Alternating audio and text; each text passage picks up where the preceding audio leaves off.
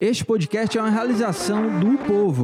Cruzou, bateu, vai marcar por gol, atenção, disparou e é gol!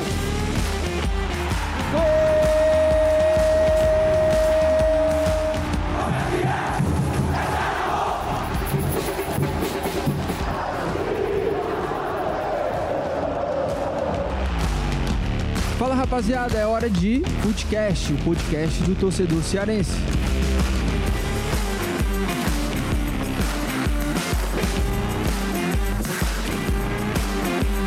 Vamos que vamos, Footcast na área, segundou, meus amigos, segundou. Ai, como eu queria um segundou com climinha de sextou, né? Poderia terça já ser um feriado, né? Mas não é. Tiago Minhoca, Passado. bom dia pra você, viu? Como é que você tá aí, meu amigo? Tô bem, cara. Chegando tô... nessa segunda-feira, você hoje tá com um pouquinho mais de ânimo aí É, um do pouquinho. que das outras Porque- segundas. Mas a, Porque mas a verdade, assim, mas a né? verdade é que você nem queria estar aqui, né? Você já é, todo reta final ali do, do fim de semana, você sempre tenta derrubar o programa. Teve uma vez que você até fez alguma coisa aí que a live não, não, não deu certo, né? Você derrubou Eu- aquela semana lá. Eu nunca fiz E isso.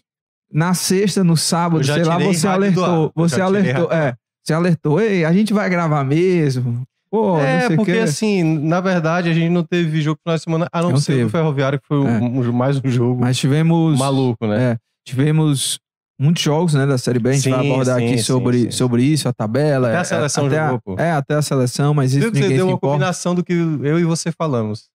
Do Você tinha- Brasil, Você que ia tinha dito que golear? ia ser 4x0, Ah, é, né? e eu disse que ia ser 2x1 Brasil. Foi quase. A Foi. soma nossa é 6x1, foi Sim, 5x1, sim. né? Foi, foi 5x1. Grande show de Neymar. Ainda teve aquele gol lá da, da Bolívia, né? Mas é, vamos falar também sobre o Fortaleza, porque tem uma sequência importante: 19 dias, três jogos contra o Corinthians. A gente vai abordar também sobre o Tite, tá? O Tite, com 35 anos, é o jogador que tem mais minutos hoje pelo Fortaleza, mas a gente vai começar falando hoje no programa sobre o Ferroviário, depois a gente vai abordar um pouquinho sobre o Fortaleza, e, na- e no último bloco a gente fala sobre o Ceará, inclusive esta segunda-feira que a gente está gravando, o torcedor do Ceará tem que ficar de olho, porque tem um confronto aí do Novo Horizontino, próximo adversário, e é o time ali que, que fecha o G4 e o Ceará, obviamente, vai torcer, vai secar para que se for só o o Ceará, Novo Horizontino vai 10 secar. equipes que É, tá olhando pra esse jogo. é, Além do pessoal Muita de baixo gente. também, que também tá ao contrário. Vai torcer pro Novo Horizontino, Sim, o sim. Havaí tá lutando contra a É. queda, né? Mas, Thiago Minhoca, ah, você falou aí, né, um pouquinho do teu fim de semana, não teve muito jogo. Na verdade, só, só teve um jogo Isso. aqui do futebol cearense, que foi o do Ferroviário. Que Você não baita. foi, né? que não, dessa vez não, porque eu Não, não, tava se, se você fechando o impresso. no domingo passado, né, por conta daquele contexto ali de final de partida, o jogo ontem, não sei se você achou. É, Eu, mas eu acompanhei. apesar claro. de não ter tido aquela mesma situação meio que maluca de tipo, Mas eu acho que o, o jogo passado foi escapar. mais dramático, sabe? eu acho que os minutos finais por conta do contexto. Não, sim, mas é, eu acho é, que o jogo de sim. ontem especificamente do Nos Ferroviário 90 minutos, né? foi um jogo assim, mais movimentado. cara, doideira, ao mesmo tempo, era gol Loucura, anulado, loucura. Quatro gols anulados. totalmente perdida. Que loucura é essa? O- o- Quatro gols anulados. Né? Pois é, cara, quatro gols anulados. E um dos gols anulados, teve um gol anulado que depois foi validado, né? Que foi o próprio gol da, da classificação do Ferroviário. Sim, é. Hum, Foram porque- cinco gols. É, um só foi revisado e É. aí confirmado. E, e teve muito erro de arbitragem, né? Assim, não, Mas é- e os gols? Você achou que teve algum erro? Muito... Vamos lá. É...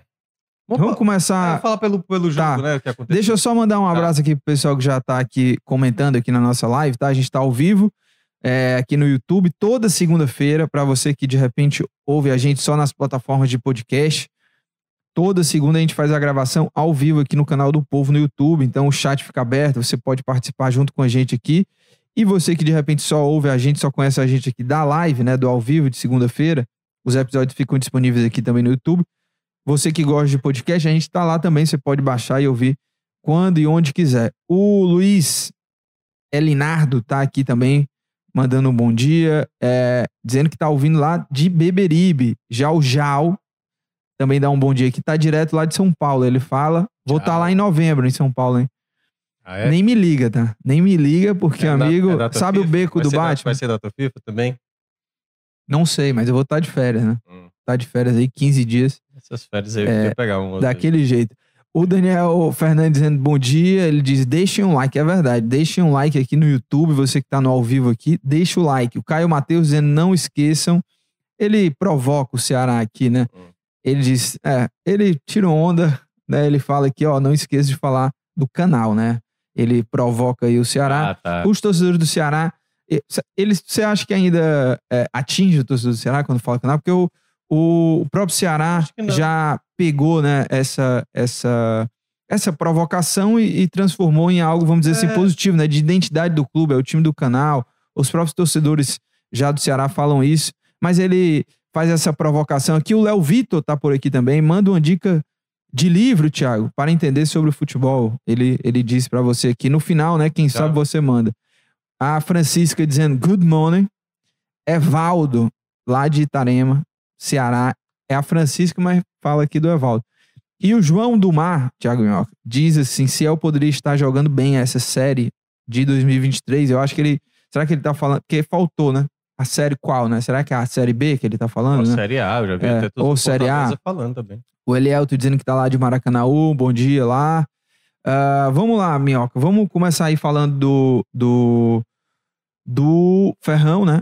É, jogo maluco, você já falou, mas queria que você já desse um contexto geral da tua análise, da tua avaliação. Você comentou esse jogo na Rádio CBN, inclusive mandar um abraço também pro Liuê, que mandou muito bem, mais uma vez, mandou muito bem lá na, na narração, com muita emoção. eu Sofreu, tava ele- ouvindo. Ele sofreu. Eu assisti o jogo e ouvi a narração do, ele do sofreu muito, porque ele narrou muito gol. Ele até. Não, ele até disse assim: ele narrou o gol do Ciel e ele disse: Eu vou narrar de novo, se Sim, confirmar, né? Exatamente. E ele e, e se confirmou. Mas, Mas fala aí. Foi, foi luta para vários narradores, né? Porque ontem, Kobayashi fez mudanças. E é, é, na- obrigado. na verdade, Foi obrigado. obrigado. É, o porque, Michael Lucas, o Deizinho, é, Felipe não tiveram Guedes, assim, condições. foi uma- E o Guedes suspenso. É, uma ausência muito importante.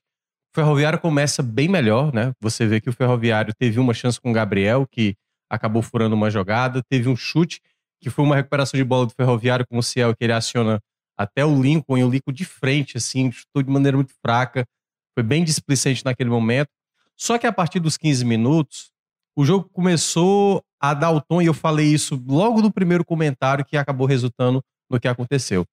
Que era o quê? A equipe do, do Caxias reclamando demais, todo lance reclamava, e não era apenas um jogador, era um grupo de jogadores, assim, era todo mundo ca- colocando pressão no árbitro, um árbitro que há muito tempo não apitava. E desde o começo do jogo, eu, eu senti assim que a temperatura do jogo, Sim, diferente do jogo pronto. do Maranhão, que o clima era um pouco mais amistoso, claro, era decisão, Uhum. enfim, vale tudo ali, mas esse jogo Teve contra o Caxias, play, né? é, Esse não teve. esse não era cada jogada É. que havia uma falta, havia muito bate-boca. Logo no começo É. do jogo eu, le- eu lembro aqui de um lance do Lincoln contra o camisa 7, o Galvão, Foi. que ele derrubou, já ficaram no bate-boca, não sei o. Galvão, E aliás, foi assim o jogo do- foi um dos que mais reclamou durante o jogo inteiro. E a arbitragem era uma arbitragem, eu até não entendi, porque tudo bem que todo mundo já subiu, né? Não precisava também de tanto away. Mas, dado que não tinha jogo da Série A, poderiam ter colocado arbitragens, né? Assim, um pouco mais experientes. O árbitro se perdeu muito, eu falei isso durante a rádio, eu falei, olha, a primeira regra de se perder um jogo, né? O controle do jogo, é você não coibir esse tipo de reclamação. Os jogadores do, do Caxias estão reclamando demais, e aí começa também a empilhar jogadores do Ferroviário e começou o jogo a ficar quente ali a partir dos 15 do, do primeiro tempo. Então, depois desses 15 primeiros minutos, fui com um jogo muito sem oportunidades, né? A melhor oportunidade do Caxias foi um chute numa bola na trave. Perde o Douglas Silva, né? No caso, esse chute na bola na trave já era sem um Douglas, era com o goleiro Ryan, né? Que estava na meta. E, e comecei a me preocupar. isso. Pois é, comecei a me preocupar porque assim, pô, o Se Douglas ele é muito bom no pênalti. O Ryan, apesar de ser um goleiro, ele fez uma defesa muito importante no segundo tempo, mas ele não tinha ido tão bem na disputa contra o Iguatu. Então eu fiquei assim, e, tipo. e fora que é totalmente diferente. O Douglas jogou praticamente É. todos os jogos da E temporada. era um lance bobo, né? Porque a bola ia sair pra linha de fundo, ele sai correndo pra E tentar ele evitar. saiu chorando, assim. É, pois é, ele tentou continuar, ainda espalmou uma bola, mas depois não teve condição. E aí, eu, quando eu comecei a ver aquele cenário, eu falei, cara, esse cenário tá. Porque assim, eu sempre olhei o Ferroviário como um time bem favorito comparado ao Caxias. O Caxias é aquela equipe bem catimbeira mesmo, dava pra ver o quanto eles demoravam, quando, sabe, o jogador tinha um choque, ficava no chão muito tempo, e a arbitragem foi permitindo. Tanto é que foi oito minutos no primeiro tempo, e quando volta do intervalo, Aí eu acho que é quando o Caxias joga melhor do que o Ferroviário. O segundo tempo é do Caxias, assim, boa parte. Tem o gol com o Ciel, que é o primeiro gol anulado, que a bola bate no braço dele, né? Assim, não tem o que, o que falar. e aí o gol é anulado. Depois tem uma chance com o Caxias, que até que foi talvez o lance talvez mais contestado pelos, os, pelos jogadores do Clube Gaúcho, que foi uma bola cruzada, o jogador estava impedido, acho que era o Heron, e aí na hora da, da, dessa, desse levantamento, o zagueiro do Ferroviário acaba cortando. E aí eu até falei, olha, se for para olhar, o, o árbitro vai ter que olhar para saber se há ou não uma segunda jogada ou ainda é a mesma jogada. E aí, depois de seis minutos, que o, a, o gol foi aos 17, e a confirmação que o jogador estava impedido foi aos 23, ou seja, levou seis minutos. Hum. Outra coisa também que foi outro problema, que era o VAR, né? O árbitro principal já estava perdendo o controle. O VAR também já estava se atrapalhando. Aí Cara, depois... o pessoal do VAR não foi assim, deve ter pensado assim, meu Deus, eu queria só um jogo tranquilo é, hoje. Os caras trabalharam pra caramba Mas e é, foi uma é, lambança total. Um demorou assim, demorou demais, cara. Demais. Todo esse, lance. Esse, esse, Tanto que o jogo foi... Mais... O gol do Céu saiu 57 minutos. Foi, exatamente. Não, deram 23, 24 ah. minutos de acréscimo. É, e aí, quando é anulado esse gol da equipe do, do Caxias, que foi até o gol do Vitor Feijão, né, o jogo foi ficando cada vez mais tenso. Aí tem uma outra jogada, que é exatamente o gol do Heron, uma cabeçada, e aí ele estava de fato impedido e a demora de novo do VAR, um lance até fácil ali de marcar, mas demoraram muito também para verificar. E aí começou as trocas a acontecerem, o Ferroviário, né, assim, teve, teve uma outra bola na trave, o, né, o Ryan já tinha feito uma, uma defesa no começo do segundo tempo, era realmente o Caxias mais perigoso. Quando as trocas começaram a surgir, o Ferroviário começou a dar respostas.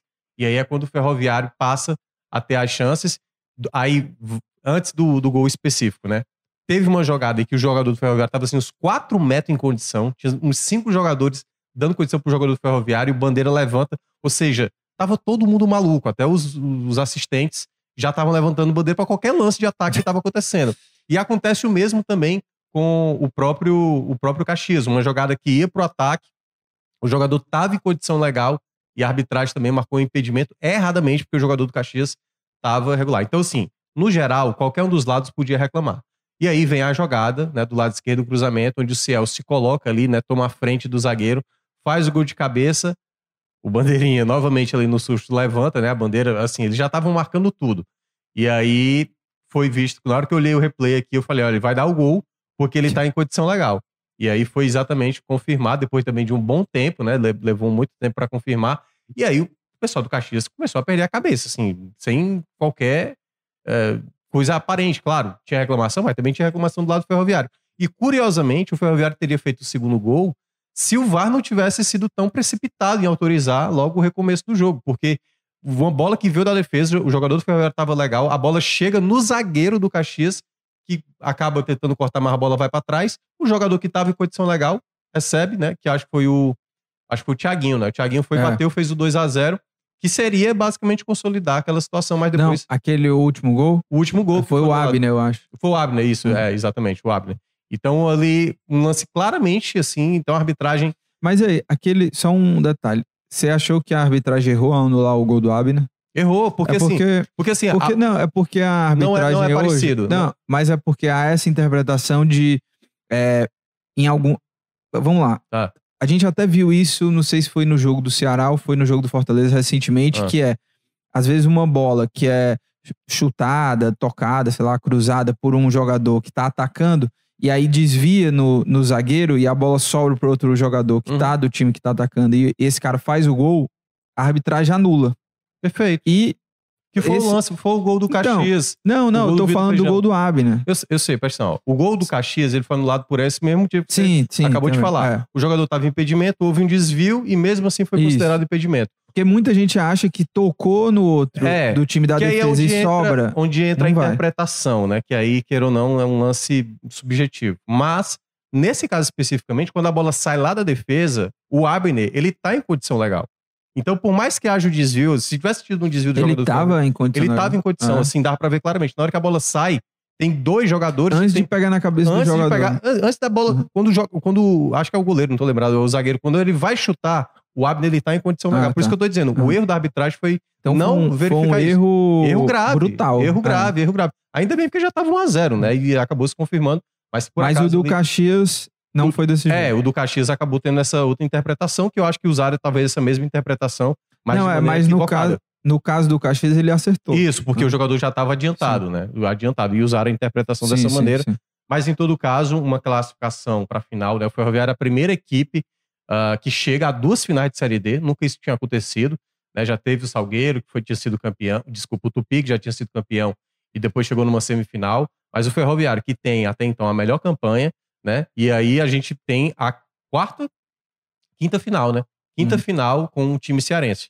Uma, duas com o Ferroviário, uma com o Guarani de Sobral, uma com Floresta, então são quatro, né? São quatro. O quê? Quatro finais com equi, é, equipes cearenses ah, na tá. final da Série sim, D, né? E o Ferroviário é o primeiro time é, é, na história que disputou duas, duas finais. finais de Série D, de Série D. Uhum. É, e aí pode buscar esse bicampeonato, vai enfrentar a Ferroviária, uma equipe sim. que é muito boa, muito boa. Acho que o Ferroviário teve adversários duros aí, né? Como o Maranhão, o próprio Caxias. Mas dava pra ver claramente que o Ferroviário era superior. Mas você acha ausências. que o Caxias não, era, não é melhor do que a Ferroviária? Não, eu acho que a Ferroviária é melhor. Eu acho que a Ferroviária vem jogando muito bem esse mata-mata. É, e o que me preocupa é porque o, o Ferroviário tá com jogadores lesionados, né? Perdeu o Douglas para essa final. O Deizinho, que é muito é, importante. Deizinho também. O, é, o Michael Lucas, é, porque. Felipe Guedes deve voltar da suspensão. Eu, eu vejo assim, cai muito do César Sampaio pro Michael sim. Sim, e, do, e do próprio Felipe Guedes, né? Sim, que é o não, titular é. desde o começo da temporada. Mas em resumo, né? Agora vão ser as finais. As datas bases, né? Que até antes eram 17 e 24, agora mudou, né? Vai ser já no meio de semana agora o jogo de ida. E no final de semana já vai decidir quem é uhum. o campeão e o Ferroviário buscando esse bicampeonato. Mas muito mérito, né? Para os jogadores que lutaram mais uma vez e garantiram ali a, a classificação para a final. E agora, né, é, assim, é tentar buscar taça. É um é. jogo, um jogo, volto a falar, um jogo difícil, mas o Ferroviário né? tem condições de garantir, até porque, meu amigo, você tem Ciel, você tem sim, um sim. jogador que, que resolve partidas. Impressionante o poder de decisão dele, né? Que cara diferenciado. E eu vou abordar também agora com, com você sobre o Ciel.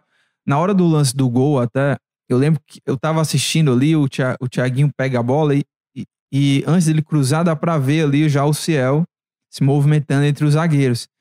Sendo que tava longe, assim, né? E era o último, já tava na reta é, final ali 50... do jogo, né? Os caras estavam já meio apressados, assim, porque se não, 57, não tomasse algum tipo de atitude ali, poderia acabar, ia acabar o jogo, o time não. E aí o Thiaguinho lança aquela bola na área ali, e, e é, um, é um tipo de cruzamento para quem vai cabecear, difícil de você fazer o gol, porque você meio que você tá de costa pro gol, a bola tá vindo na, na direção e o Ciel conseguiu desviar e botar lá dentro da rede.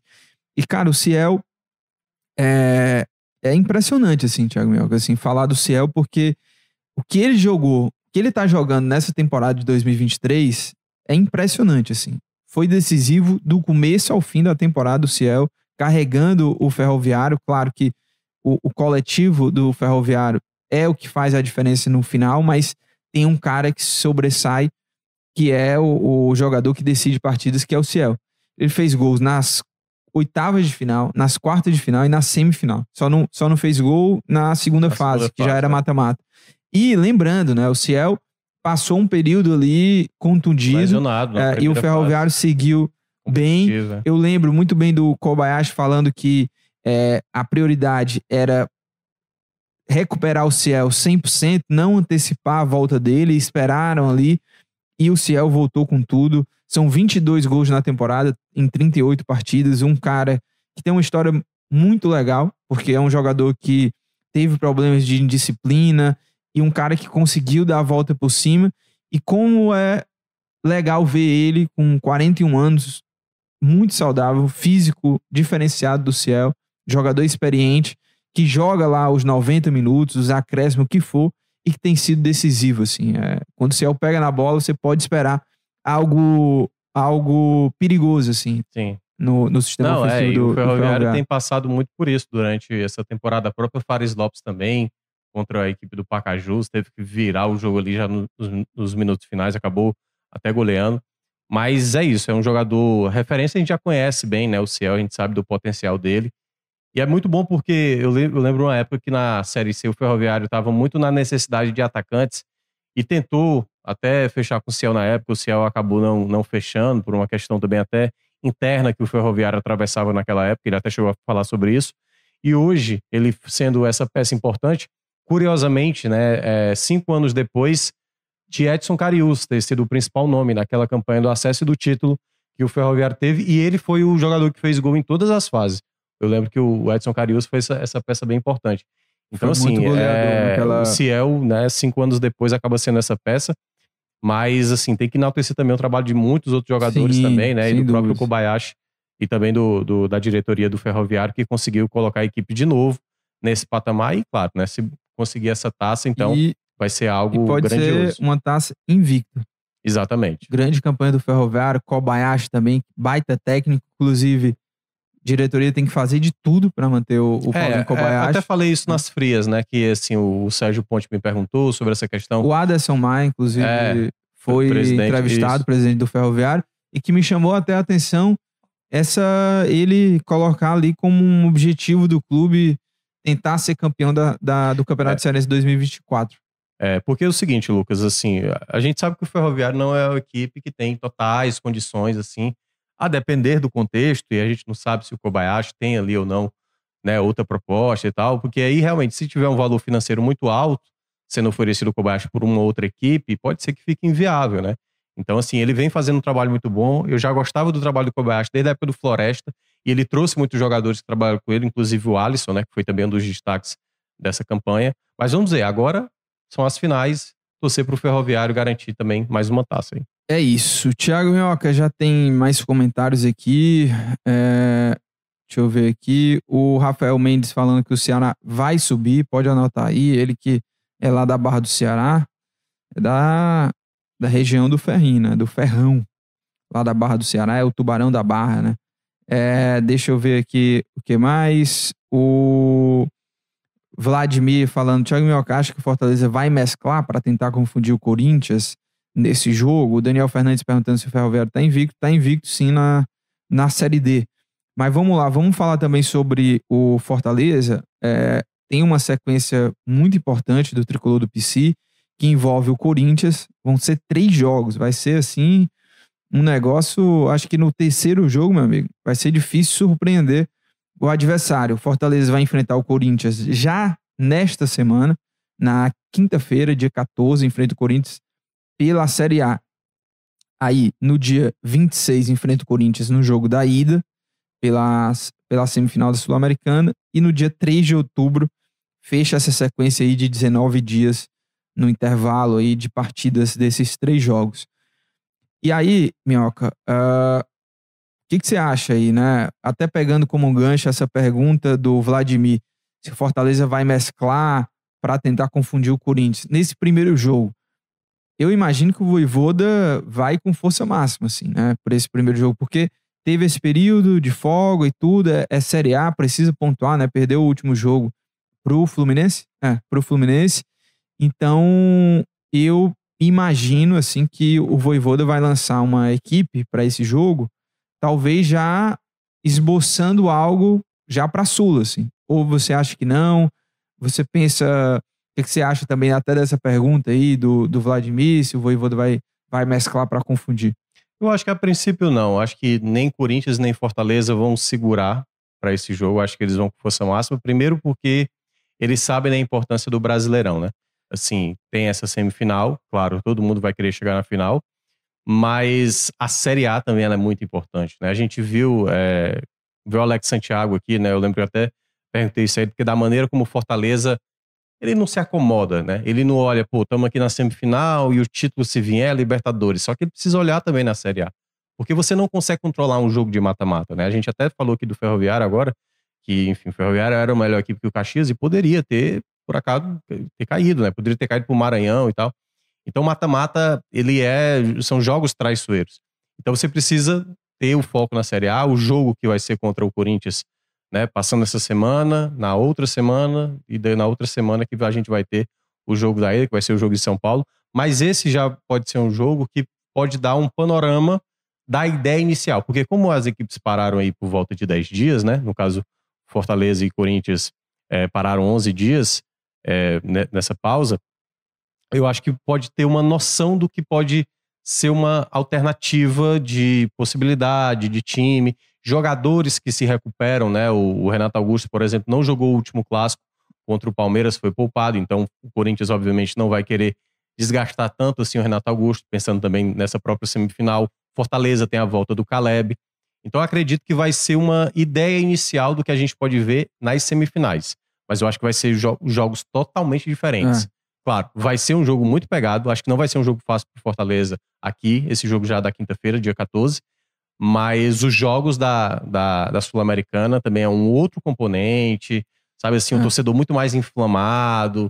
Então é o primeiro passo. E aí eu tô mais curioso para saber quais são as ideias Sim. de Voivoda e, E- e e Vanderlei para esse Vanderlei, jogo. né? É, eu também eu penso bem na linha do que você falou. É, para esse primeiro jogo vai servir mais como um panorama inicial para ver como que a, a equipe a estratégia que o Voivoda vai montar para esse primeiro jogo vai se comportar, qual vai ser o tipo de estratégia até do Corinthians, mas esse jogo para mim é, do Brasileirão e depois os dois jogos da Sul-Americana vão ser situações completamente diferentes. Primeiro porque é um jogo de Série A, não, não, não entra nesse primeiro jogo, né? O componente decisão, mata-mata, que eu acho que isso já tem um peso muito grande. E tem outra situação. Depois do Corinthians, o Fortaleza ainda enfrenta Grêmio e São Paulo. E São muita Paulo coisa é. e muita coisa pode acontecer. É, questão de jogador, quem vai estar bem fisicamente, ou até mesmo de momento, desempenho.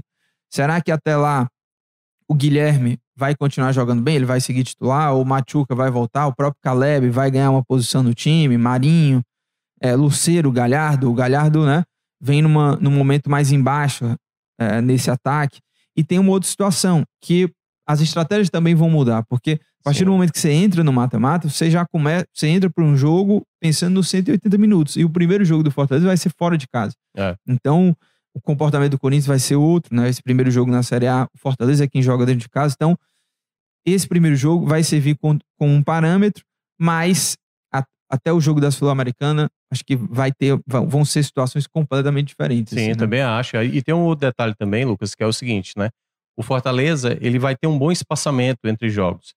E aí eu acredito que, pelo menos na, na ideia inicial, eu acho que ele vai manter boa parte do time, então vai ser é, João Ricardo, Tinga, Brits e, e Tite, na esquerda o Pacheco. Os volantes Caio e Zé, aí você tendo um Poquetino como meia, aberto pela direita o Marinho, na esquerda possivelmente Guilherme, que ganhou essa titularidade, e na frente o Luceiro. Então eu acho que esse é o time base para o Voivoda começar. A partir do momento que a gente for ver na quinta-feira algum tipo de mudança de algum desses atletas, pode ser que ele esteja indicando, e pode ser que também nesses treinamentos, né, uma semana que o Fortaleza está se preparando para esse retorno, pode ser que indique alguma tendência de alguém ganhando um espaço. Né? E aí eu acho que é muito importante jogadores tentarem se recuperar. Eu, eu volto a falar. Eu acho que eu entendo, às vezes, a crítica para cima do Galhardo, mas às vezes eu acho que o pessoal parece que tá falando do Galhardo como se o Galhardo fosse um jogador, sabe assim, um jogador que não tem qualidade nenhuma. E eu acho que ele tem qualidade. E aí muitas vezes o pessoal tá pegando no pé nessa questão dele andar Uhum. dentro de campo e tudo mais, mas eu ainda vejo um jogador muito diferenciado. E aí eu, eu cito vários em vários momentos o quanto ele foi determinante naquele jogo contra o Santos, aquele corta-luz que ele faz pro, pro Machuca, no, na- até na final do Campeonato Cearense, né? Tudo bem que já tá há muito tempo, mas o passe que ele deu pro, pro, pro Sacha fazer aquele gol. Então, um jogador com esse tipo de recurso, eu nunca abdicaria. Assim, é um jogador que tá vendo uma fase, mas o Tinga já viu uma fase. O próprio ah, Caio Alexandre teve uma época que ele caiu de rendimento, apesar da média dele ser bem alta. Mas quando você olha assim, os, os jogadores que o Fortaleza tem comparado aos do Corinthians, nesse momento, apesar de não ter. Assim, o Corinthians tem uns jogadores que são muito determinantes, que eu acho que o Fortaleza não tem. O Fortaleza é muito mais um coletivo. Ele tem jogadores bons, mas, por exemplo, o Marinho poderia ser essa peça. Mas como o Fortaleza não é dependente de um atleta, eu acho que isso é importante. Um jogo, quando for o mata-mata, tipo, um, ter um Renato Augusto, ter um Cássio, isso pesa, sabe, muito a favor do Corinthians. Então, é onde o Fortaleza vai ter que saber trabalhar muito bem.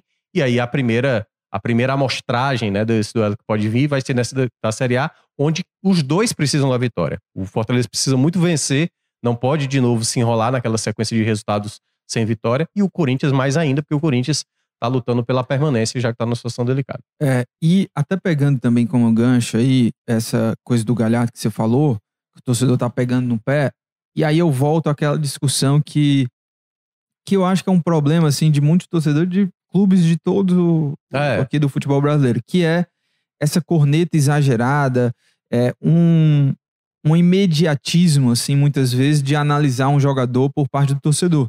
Então, se o jogador, sei lá, pega três jogos sem marcar gol, ou que joga mal, o, a análise não é do que você já sabe do que aquele jogador é capaz, das qualidades. Não se vê isso. Só se vê o momento. E aí, muitos jogadores são execrados, assim, né? São. É, é, Passa-se muito do ponto. Aí, pegando o exemplo do Fortaleza, o Guilherme já, já vivenciou isso, o Romarinho, no passado, já viveu isso, o né? Tinga já viveu isso, agora é o Galhardo. E aí eu puxo Até o também João pelo Ricardo. Tite. O É, João o João Ricardo. Ricardo também. E o Tite também. Uma coisa é você criticar, obviamente, quando o jogador não, não tá vivendo um momento, um momento bom, a gente vai lá, critica, analisando o que tá acontecendo, aquele, aquela fase. Mas não excluindo a qualidade e o que aquele jogador pode entregar, que ele pode melhorar.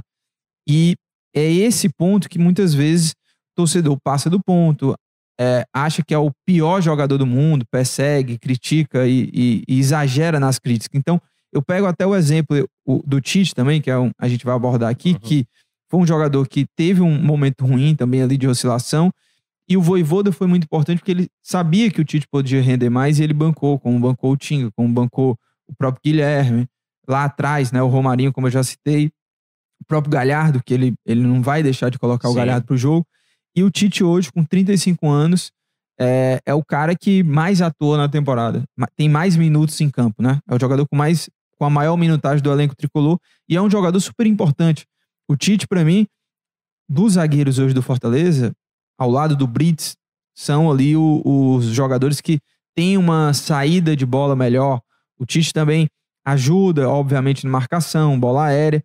Tem suas falhas, claro, mas é um jogador hoje muito importante e merece esse reconhecimento até quando a gente vai olhar aí essa minutagem. Porque é um jogador de 35 anos, meu, tá lá, firme e forte dentro do campo. É, é o cara que tem mais minutos hoje do, do Fortaleza. É, isso. É um jogador que tem a liderança, assim, você vê, assim, na maneira como até passa ali os bastidores, né, que tem no, no- nos canais do, do, do clube, muitas vezes ali os bastidores de algumas vitórias, o quanto ele é, ele é muito detalhista. Acho que até o Tite, não sei o que, é que vai acontecer com ele futuramente, após parar, se ele vai enveredar, por exemplo, para ser um treinador, porque ele é muito detalhista sobre, ó, quando perder a bola, já não deixa, quando for uma falta, já não deixa bater rápido, fica na frente da bola. Então ele é muito muito detalhista certo, com certos tipos de jogo. E como é um jogador bastante experiente, né?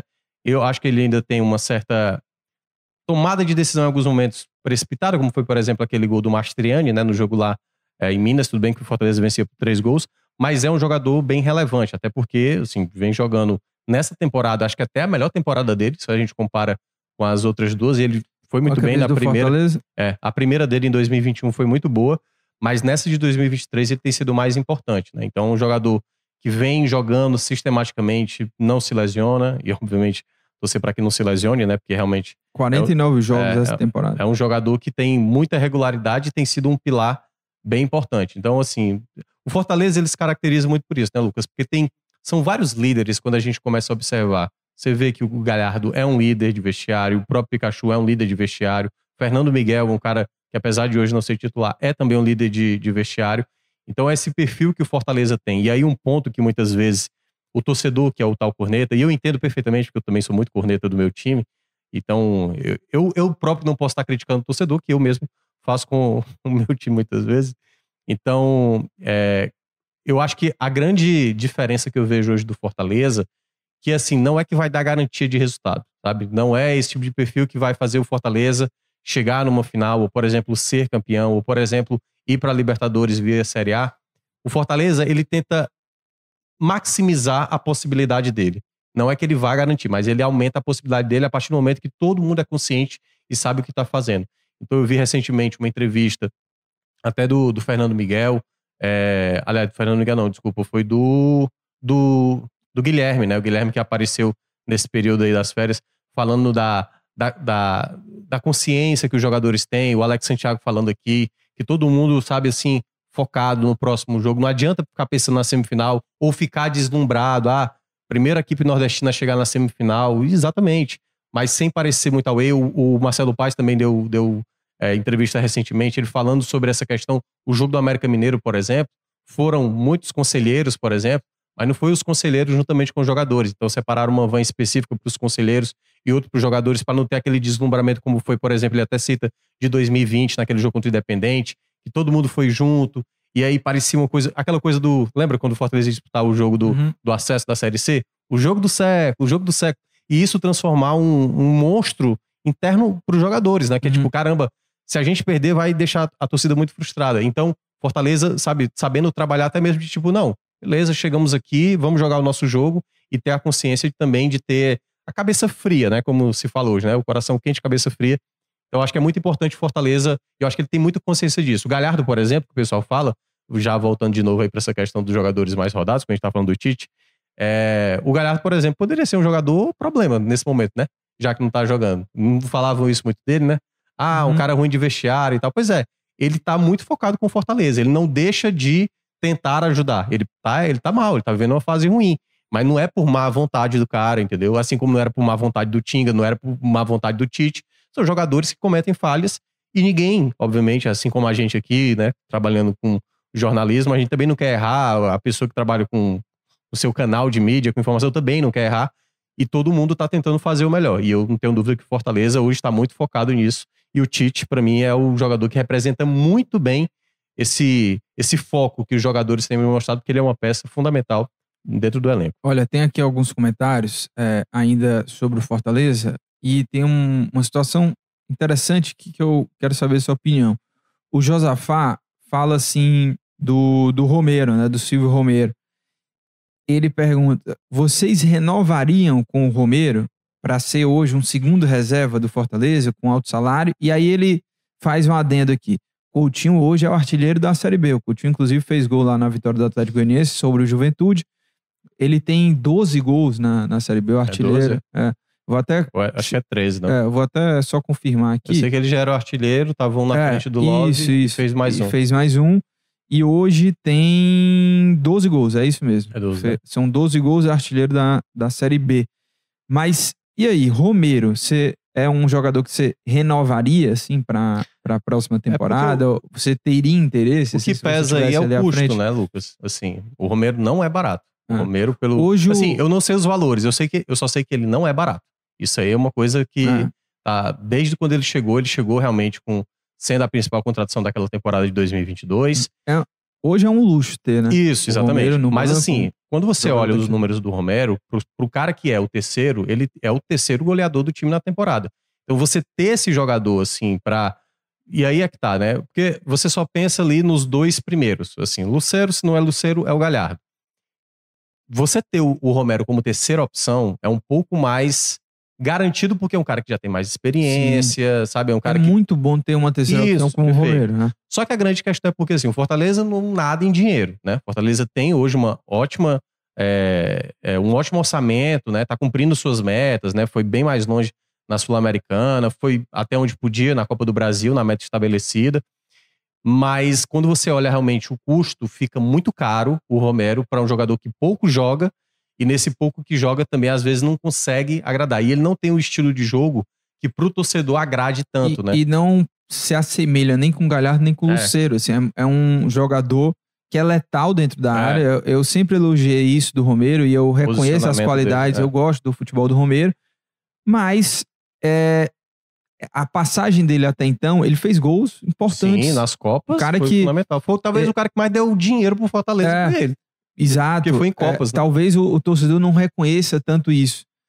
Mas, querendo ou não, eu acho que a, a grande expectativa que se criou em cima do Uhum. Romero e o que ele entregou dentro de campo, o protagonismo dele, porque no fim das contas ele nunca conseguiu ser o titular absoluto da equipe. Então, expectativa e a realidade talvez tenham ficado aquém, né? É. Então, acho que isso é muito levado em consideração pelo torcedor quando vai cornetar esse tipo de coisa. Mas Mas hoje, é, eu Ah, vou até responder também aqui na minha opinião. Hoje o Fortaleza se dá o luxo de ter um Romero, um jogador experiente no banco ali. É super importante ter. Imagina aí qual clube não queria ter o Romero de terceira opção. Mas analisando o custo-benefício e se em 2024 o Fortaleza seguir com a capacidade de ter um jogador para ser o terceiro reserva, que você pode fazer um investimento mais alto, porque geralmente quando você vai pegar o terceiro reserva de uma posição na equipe, é um jogador Sim, bem que mais tá- abaixo. é bem mais abaixo, não é o caso do Romero. Mas eu se o Fortaleza pudesse manter o mesmo nível, né, a mesma capacidade de ter um jogador de terceira opção com um salário mais elevado, eu buscaria uma outra opção no mercado. É, é nisso aí eu concordo, porque é o seguinte, eu acho que o Romero é uma, uma boa peça para você ter como terceira opção e caso alguém do, por exemplo, teve um momento que o Lucero ficou de fora, né? E o Romero teve que começar a entrar mais no jogo. Só que nesse momento eu não renovaria, mas desde que, e aí é onde eu acho que para mim a condição seria essa, não digo nem do Coutinho, certo? Porque assim, quando você tem um jogador da base que tá, pô, esse cara tá jogando muito bem lá na base, tá talvez pedindo uma passagem e a gente pode ver saber se dá certo. O Coutinho, eu acho que ele já foi bem testado em várias outras equipes de série C, série B, e ele foi bem, entendeu? Só que um nível diferente. Acho que ele poderia ajudar? Acho. Não sei se na mesma proporção hoje do Romero. Eu não sei se o Coutinho, sinceramente falando, ele entregaria a mesma quantidade de gols. Ele e, nível, e no nível de jogos gigantes. Isso, isso, exatamente. Porque, assim, uma coisa é o Romero, já experiente, já entendendo vários e, contextos de campeonato. E assim, pode falar o que quiser, mas o Romero, em jogo grande, grande é, ele não treme. Aparece, ele não treme. Aparece, ele pode até é. não fazer o gol é, e o, tal. O jogo do Mérida, por assim, exemplo, não, foi até aquele pênalti que ele É. bate de maneira ridícula. Mas. Mas É. eu, não, mas ali. Não, eu sei, é um eu, só, é, eu só tô dizendo assim porque quando você fala não treme, eu lembrei desse Não, lance. Não é mas que ele eu- tremeu, ele foi é, displicente. É, ele foi displicente. Foi confiança até demais. É, isso. Mas, pô, no- aquele jogo do Colo-Colo. Sim. inclu- é. inclu- é, pô, O jogo do jogo River, o o jogo do Estudiantes. memorável, assim, pro é. do Fortaleza. E que ele foi E gigante. ele tem uma estrela absurda, né? Eu acho que, assim, se fosse hoje, Coutinho ou, ou Romero, hoje, nesse elenco de agora, tipo, ó, quer trocar agora? Quer pegar o Coutinho lá no Atlético Goianiense e dispensar o Romero? Eu ainda continuaria com o Romero. Então, beleza, já tá aqui o salário e tal, continuaria com o Romero. Agora, para a próxima temporada, se o Fortaleza quiser reduzir a folha dele e trazer um jogador mais promissor, Não, não é nem questão, ô, ô Minhoca, assim, de reduzir a folha, É. porque eu acho que vai aumentar a folha pro próximo ano, vão, né, a, a levada que o Fortaleza está, a tendência é essa. Mas é saber se eu vou querer colocar mais dinheiro aqui, num terceiro homem é, do ataque, ou de repente esse mesmo salário, esse mesmo investimento pode ser para um meia, para um zagueiro, ou sei lá, para um outro jogador, e de repente ter um mais barato ali para ser uma terceira opção. Também pode É porque ve- remanejar ali É, o... é porque às vezes esse terceiro homem ele tem que ser um cara muito pronto, às vezes, eu acho. Pois Esse cara jovem tem que ser um cara ou muito determinado, sabe aquele cara que tá com fome de bola para qualquer oportunidade que apareça para ele, ou tem que ser um cara muito experiente. Porque se você coloca um jogador que fique desmotivado como terceira opção, isso pode gerar um problema, né? Do jogador, o Kaiser, né? Teve um momento ali que não estava sendo utilizado, se tornou reserva, ficou insatisfeito, por exemplo, entendeu? Então você tem que saber escolher muito bem qual é essa peça. Então, tipo, o Romero. O Romero é um cara que está totalmente integrado com a cidade, né? O Fortaleza dá todo o suporte para a família dele, por conta da questão do- também do filho dele. Então, eu acho que nesse aspecto, eu entendo perfeitamente quem abdicaria de não renovar com o Romero para a próxima temporada. E eu acho realmente que é um custo muito alto. Agora, se o Fortaleza, é, e eu acho que o Fortaleza poderia não pensar nessa renovação, desde que traga um jogador que seja uma peça realmente para agregar. Porque, assim, depois o torcedor não pode falar que. pô, Vamos lembrar de alguns nomes. Ângelo Henriques não chegou aqui com uma certa polpa, né? Uhum. Pô, o cara já foi da seleção chilena tinha e não sei o quê, não sei o quê. Pois é, o cara não, não foi bem. E as outras opções que também estavam aqui, Igor Torres, Hum. é, enfim, tinha vários nomes assim que eram muito questionáveis. Hoje, o Fortaleza ter como terceira opção o Romero, é como você falou, é de fato um luxo. Agora, claro, se torna muito caro, porque ele é um jogador que acaba muitas vezes não jogando, ou quando joga, joga muito pouco, né? Tem poucos minutos para tentar resolver uma partida. Mas, enfim, eu É. talvez não renovasse, mas eu teria que ir no mercado para trazer um jogador que seja diferencial no elenco. É, inclusive, o torcedor do Fortaleza, fala aí também, dá a tua opinião, teu É pitaco o cara, sobre, eu já sei o que, é que o cara sobre- vai falar aí. Traz o Mastriani. Entendeu? Ah, tem o Mastriani. E aí, nessa também. de trazer o Mastriani, o o cara vai dizer assim, então dispensa o Galhardo.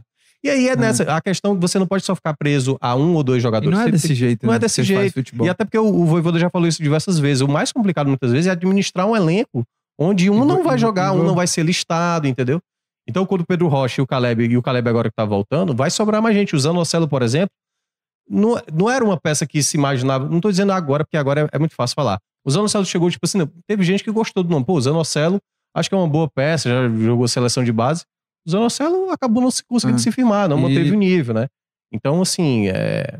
não é tão fácil. Não é o futebol manager que você vai lá tirando e colocando e segue sua vida como se nada fosse acontecer. Não, isso afeta muito internamente também o É. próprio elenco. O Zé Roberto diz: a situação do Galhardo é um caso à parte. Em todos os times que ele andou, após certo tempo, ele perde o interesse, não compara o caso dele a má fase, a outros jogadores. Não acho que é assim, tá? É, claro, assim, o Galhardo realmente, vários e vários clubes, ele jogava bem, depois não, depois é, saía numa polêmica ali dos clubes. Mas eu, pelo menos até agora no Fortaleza, eu não vi isso. assim. O Galhardo É. vive um ambiente muito bom. É, hoje não tem sido titular absoluto, mas joga com frequência. E em nenhum momento até agora eu vi o Galhardo fazendo caso por isso, né? De ser Exatamente. um reserva. Pelo contrário, é um cara ali que, que, aparentemente, até então, se mostra muito de grupo. Pelo menos Sim, no sim. Fortaleza ele tem sido assim Sim. desde que chegou, né? É, o Russo diz que o Fernando Miguel é titular, na opinião dele. É, deixa eu ver o que mais aqui. Do, É porque, do- assim, ó, só para aproveitar, esse é o tipo do comentário, eu entendo que é a reclamação nesse momento. Se passar daqui a três jogos e o Galhardo acaba se. Se o Galhardo for o grande nome da semifinal contra o Corinthians, Hum. aí esse cara que tá criticando agora e que tá fazendo esse comentário. Ah, o Galhardo era assim, pois é. O Galhardo é o cara que às vezes vai resolver o jogo para você, como por exemplo, né, se for contra o Corinthians. E aí o cara vai dizer assim: não, porque naquela época era, era passível de crítica. Exatamente a gente tá dizendo. Ele é passível de crítica. Desde que você também não ignore o fato de que ele é um jogador importante e um jogador de qualidade. Agora, o cara dizer hoje que o Ga- o Galhardo é um cara inútil, um cara que não, que não serve pra nada, eu acho muito exagerado. Assim como a gente falava muito do Guilherme, que o Guilherme, não, entre o Romarinho pra ir pro esporte, manda o Guilherme. E o Guilherme, ele mostrou pelo trabalho dele que ele merecia também ser mais valorizado, que muitas vezes não era. É, o Antônio Lindbergh fala que o Coutinho vai ser o 9 do Fortaleza em 2024. É, o Caio dizendo: coloca o Coutinho de terceira opção ou arranje uma venda para ele. É, eu e, acho e que essa temporada, e essa temporada dele, olha, o mercado aí do Coutinho acho que vai ser É, eu, movimentado. eu acho que o porque Fortaleza devia colocar... da Série B, meu amigo. O. Qual é o nome daquele jogador lá que brilha? O Poveda. Sim, tá É, no ele- Havaí. É, hoje ele tá no Havaí, mas quando acabou a Série B, um Sim, dos nomes mais falados. Caio. Dantas, ele que foi hoje- pra, pro Bolívar. É, né? o Caio Dantas, que hoje está lá no Guarani, acho, que- acho que é Guarani, é, é também né, um jogador que foi muito valorizado após ser artilheiro. Eu acho que Fortaleza pode pensar em fazer uma negociação com o Coutinho, assim. Tem eu acho que um- 24 anos é. só. É um bom jogador e tal, mas aí é que tá, né? Queira ou não, a cada, Vila Nova, tá? O Caio Dantas. é, Caio Dantas, é. A cada, a cada rodada que vai passando, é, a cada temporada que vai passando o Fortaleza, obviamente, vai tendo uma exigência maior com o seu elenco, mas volto a falar, o cara ser terceira opção, o cara precisa entender, primeiramente, que ele é terceira opção, entendeu? E você tem que estar querendo ajudar, porque o cara é terceira opção, ele sabe que não vai entrar e às vezes desmotiva, né? Sim. Então, assim, não é tão fácil. Se você falasse, ó, Marinho, tu é agora a terceira opção pela direita, Caleb e Pikachu na tua frente, o que é que o torcedor vai dizer? É, bota mesmo. Sim, mas o, o Marinho não, não vê, o Marinho é uma outra cabeça e tal. Não é nem pra ter regalia, não. Mas é porque, às vezes, é difícil administrar um jogador que, muitas vezes, né? O Bernardo Chapo, que sequer jogou até agora, entendeu? Deve ser Ele difícil na cabeça. deve É, deve ser difícil na cabeça do atleta, muitas vezes, não jogar. Exato. Tobias e tal, que chegou agora. É isso. Olha, é, vamos mudar a página, falar também do Ceará aqui no nosso último bloco de debate. Tiago Minhoca, vamos lá. Eu começo aqui puxando o assunto do Ceará para a gente analisar a tabela. Será que foi boa ou não? Já vou querer saber a sua opinião, mas deixa eu passar aqui os resultados e como é que ficou. O Ceará venceu no começo da rodada, porque essa 27 rodada ela vem sendo destrinchada desde a última terça-feira. Teve jogo terça, quarta, quinta, sábado, domingo e tem hoje, segunda-feira, o último jogo da rodada, que inclusive interessa ao Ceará, que é o Novo Horizontino que vai visitar o Havaí. Se o Novo Horizontino vencer ou empatar, a pontuação do G4 vai aumentar. Hoje o Ceará tem 41 pontos, tá? 4 do, do G4. E mesmo essa rodada toda destrinchada, com vários jogos, o Ceará chega ao último jogo da rodada realmente mantendo ali a diferença de 4 pontos. Ela pode ir a 7 se o Novo Horizontino vencer. Na verdade, a 6, né? Se o Novo Horizontino vencer, porque aí o, o, o Guarani viraria o quarto colocado com 47 pontos.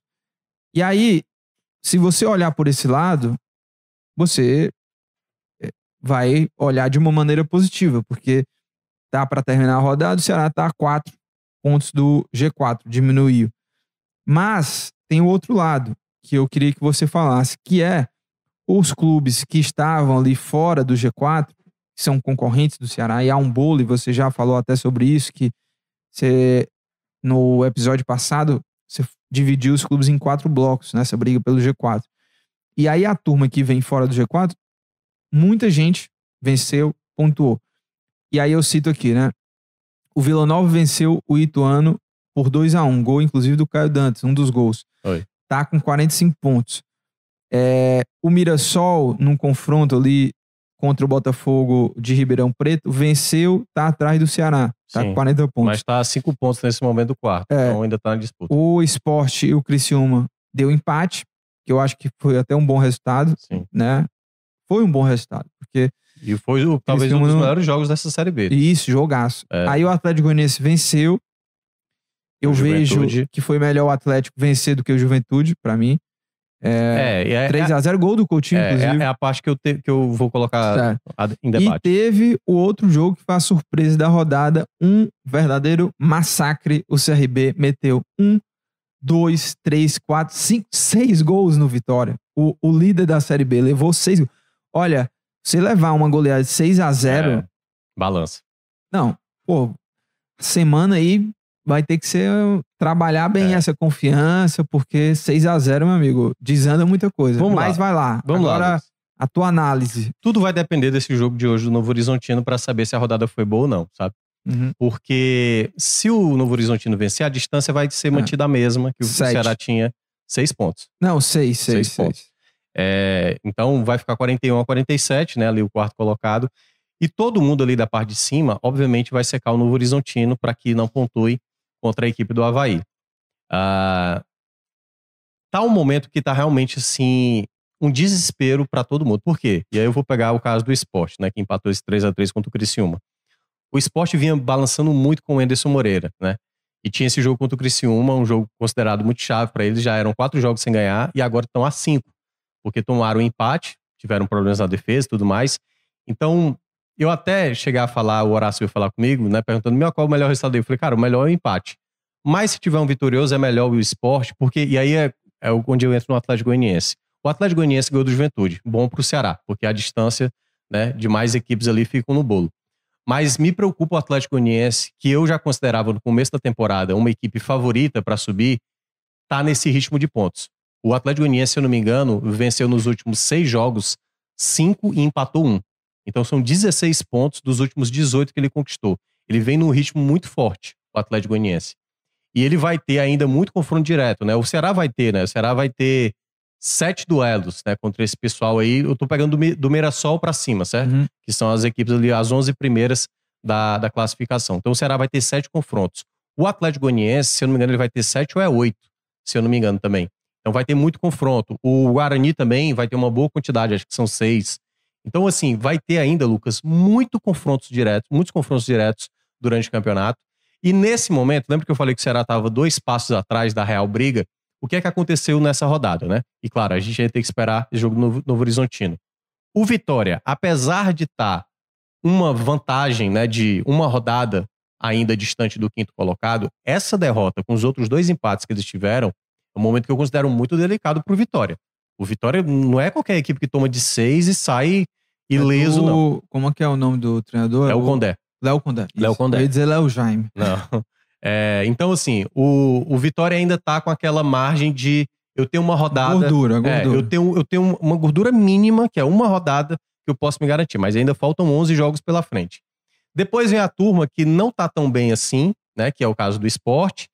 Que, inclusive, é, o, a gente vai dar, é, daqui a pouco abordar a coletiva do é, Anderson. o Anderson, enfim. chutou é, o balde. chutou o balde mais uma vez. Cinco jogos sem ganhar. E o Guarani, que eu acho que é a equipe dessas que já estavam na parte de cima, que vem no melhor ritmo, né? O Humberto Lousa tá fazendo um trabalho muito bom. Isso eu tô falando de quem já tava lá em cima. Depois vem a galera do blocão, né? Vem o Juventude, vem o Vila Nova. E aí entraram agora para essa rodada mais uma é, não, mais duas equipes. Lembra que eu tinha citado que é, Vila Nova e Atlético Goianiense estavam um passo atrás, né? Eles não estavam naquele segundo bloco que era o bloco da, o bloco da briga. Como os dois venceram, tanto Vila Nova quanto Atlético Goianiense, eles entraram agora na briga oficial. E aí vem as outras três equipes, que agora, antes, a, semana passada eu tinha falado de duas, né? Mas agora tem mais três equipes que tem, é, que estão agora um passo atrás, que é o CRB, que vem num ritmo alucinante, são oito jogos sem perder, cinco vitórias e três empates, um bom aproveitamento. O Ceará que vem de duas vitórias e a equipe do Mirassol que vinha muito mal, mas conseguiu vencer o jogo contra o Botafogo. Apesar do que eu achar que o, o Mirassol talvez não vá ser tão forte até lá, mas queira ou não, quem tá a cinco pontos do G4, mas vai depender ainda do, do término da rodada, ainda tá na disputa. Se a gente tá falando do Ceará com 41, a gente tem que colocar também o Mirassol que tá com 40, né? É, 41 é que o Ceará tá? Isso. 41, né? É, então, assim, essa é a disputa. Nesse momento, CRB e Ceará e Atlético Goianiense são as equipes, e o Guarani, né? São as quatro equipes assim que vêm com o melhor aproveitamento de pontos nas últimas rodadas. A grande questão é porque agora vai começar a ter muito embate. A próxima rodada, Lucas, eu estava dando uma olhada, a gente vai ter um confronto direto, que é esse Novo Horizontino e Ceará, mas vai ter também um jogo do. Acho que é Juventude e CRB. Tem a próxima rodada aí, que aí eu acho que tem muita Vou gente. te falar. É, porque a próxima rodada vai ter muita gente da parte de cima enfrentando equipes que Ah. estão ali ou no meio ou na parte de baixo, ali zona de rebaixamento. A 28 rodada. Londrina contra o Vituano, Vila Nova versus Ponte Preta, esse aí já- ABC contra Esporte, Criciúma e Mirassol. É, o Mirassol É, é, Tá, é, mas queira ou não, uma, uma tá disputa ali direta. só um ponto é, atrás uma do Ceará. disputa direta. Botafogo da da Paraíba não, de Ribeirão. São- é, de Ribeirão Preto contra o Atlético Goianiense. O Botafogo que tá saindo, saiu, né? Isso, da é, pra mim já saiu, é. O Sampaio contra a Chape é um É, confronto dos desesperados. de Aí tem Juventude e CRB. Bom jogo esse, hein? Sim. Então são três jogos. Guarani contra o Tombense, Vitória contra o Havaí e aí tem o Novo Horizontino Ceará. É, então são três confrontos aí desse, desse G11, né? Dessas 11 equipes. E cada rodada, Lucas, vai estar É. tendo algo desse tipo. Cada rodada. Por que, que eu tô dizendo isso? Então, a cada rodada, claro que todo mundo que não tiver no confronto direto vai estar, obviamente, torcendo para que seja empate, como foi, por exemplo, esse Esporte Criciúma. Não tenha dúvida. Na última rodada, quando tiver, na- na- no último jogo da próxima rodada, quando tiver Novo Horizontino e Ceará, todo mundo vai torcer para dar empate. Obviamente, Ceará e Novo Horizontino vão tentar buscar a vitória. Mas é. A cada rodada agora se torna muito tenso para todo mundo. Então, o Ceará vai ter é, equipes que estão ali, tem umas que estão em verde de baixo. O Vila Nova eu achei que já estava saindo, mas ganhou um jogo muito importante. Vai ter um jogo em casa bem acessível também. E agora, cada rodada importa muito, assim. É quase como se fosse ali o, é, aquela coisa do. O tempo está acabando, é prorrogação agora. 11 rodadas finais, cada jogo agora importa demais É. para cada equipe. E pode ser, e aí vai depender muito do jogo de hoje, Lucas.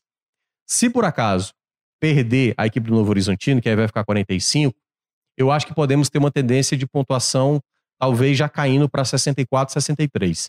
Se por acaso vencer o Novo Horizontino, já acho que vai ali de novo para aquele estar em 65, podendo até ser 66 para garantir essa permanência. Agora, se for um empate, pode ser que fique ali realmente em torno dos 64 pontos, mas está muito no detalhe e essa reta final vai ser maluquice, cara. Essa rodada, basicamente, se eu não me engano, é a menor diferença do primeiro pro oitavo colocado, né? Que é, hoje é 49 a 44 ou é 45 o oitavo? O oitavo colocado, É. o oitavo colocado é o Atlético Goianiense, 44, É. 45. São cinco pontos de diferença. Se eu não me engano, nessa rodada, eu até olhei ontem, é a menor diferença do primeiro até o oitavo colocado. Uma distância muito pequena. Então eu tô colocando até o oitavo porque hoje, para mim, a briga maior é essa. O Ceará, ele tá um passo para entrar nessa briga. E, né, obviamente, o próximo jogo é o que vai determinar se o Hum. Ceará entra nessa briga de fato ou não. Agora sim, só um detalhe. O Novo Horizontino vem num momento de muita oscilação. Os Vem. últimos seis jogos, só duas vitórias e quatro derrotas. É, eles não E- empatam muito. Porém, dentro de casa é um time forte, mas que perdeu para Chapecoense. Foi. Se você pegar os últimos um, dois, três, quatro, cinco, seis jogos do Novo Horizontino em casa, foram quatro vitórias, aí um empate e uma derrota, que no caso foi para Chapecoense. Então, Novo Horizontino, de repente, pode é, tropeçar lá contra o Havaí, que também não vive aí uma, uma grande fase, né? É, são duas vitórias nos últimos sete jogos, mas acho que a torcida do Ceará hoje vai estar gritando Mr. Barroca para que o Havaí sim. consiga vencer hoje Sim. o, o Novo Horizontino. É, mas em resumo, e aí a gente volta para o Ceará, né? Falo do Ceará especificamente. Tudo isso, de uma certa maneira, só vai poder ser considerado o, o Ceará fazendo a parte dele. Porque, como a gente citou, o Ceará vai ter mais sete confrontos diretos. Eu tô colocando sete porque eu tô contando aí do Mirassol.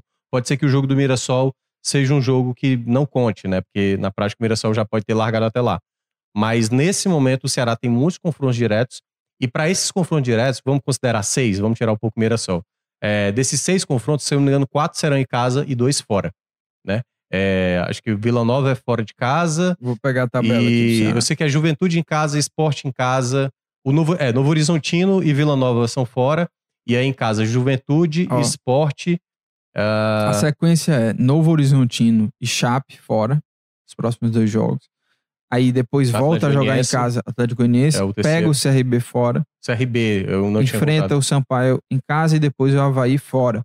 E até pegando aqui um comentário sobre isso, é do Filho News. Vamos decidir a vida no campeonato nas cinco próximas rodadas, pois nesse meio serão dois jogos contra times da briga do rebaixamento, Sampaio e Chape, e três na briga do G4, CRB, Atlético Goianiense, Novo Horizontino. E eu incluo mais um aí, tá? Porque depois do, contra o Havaí, já enfrenta o, o esporte, né? Então, É, não, é, um, dois, é aquela coisa, três, tem- quatro, cinco, seis, sete. Os, os próximos tem- sete jogos. não tem muito pra onde correr. Vai pegar três, quatro times na briga do G4 e três na luta contra É, o rebaixamento. O Ceará não tem muito pra onde correr em termos de, de escolha, né? Assim, é como, como eu tava citando. Pra quem tá. Quem ainda não tá na briga, como era o caso do Atlético Goianiense na rodada passada, né? O próprio Vila Nova que tava saindo da briga. E o Ceará e o CRB que estavam a dois passos. É, essas equipes que venceram na rodada, algumas delas que estavam um passo atrás, entraram na briga e o Ceará, ele não se permite tropeçar contra a, a equipe do, do, do Novo Horizontino. Eu até vi muita gente falando assim: não, um empate contra o Novo Horizontino uma vitória sobre a Chape. Eu acho que até tudo bem, a conta é mas eu acho que para entrar na briga de fato, o Ceará precisa vencer o Novo Horizontino. Claro, o ideal é não perder. Se empatar, tudo bem, ainda vai ter muitas rodadas pela frente, mas o ideal é, é- é vencer esse tipo de confronto, Lucas, porque o Ceará deixou escapar muito ponto dentro de casa, incluindo o próprio Novo Horizontino, né? Foi aquele jogo, até da presença de público, que o Ceará perdeu de 3 a 0 tomou aquele baile do Novo Horizontino, mas o Ceará precisa muito vencer jogos fora de casa contra adversários diretos, porque o Ceará deixou escapar muito ponto em casa para Vitória, para Guarani, para o Novo Horizontino, para o CRB. Então, assim, o Ceará precisa começar a devolver aquilo que tiraram dele aqui dentro de casa, porque sem isso é muito difícil imaginar, né? Porque o Ceará é aquela coisa, ele tá a um passo, né, de entrar nessa briga. E esse passo ele pode ser já o jogo contra o Novo Horizontino, claro que a depender também, é- a gente tem que falar sempre isso, né? A depender do jogo de hoje, porque se o Novo, Novo Horizontino vence, já vai, fica, fica seis pontos, ele ficar dois passos de novo ali de entrar de novo na, na disputa. É, Minhoca, vamos falar só um pouquinho aqui das mudanças táticas do Mancini nesses dois primeiros jogos. É, e aí eu vou, eu vou até também dar meu pitaco aqui sobre isso, que eu vejo que o Mancini, ele até fala, né, na coletiva que fez mudança, tentou simplificar ao máximo.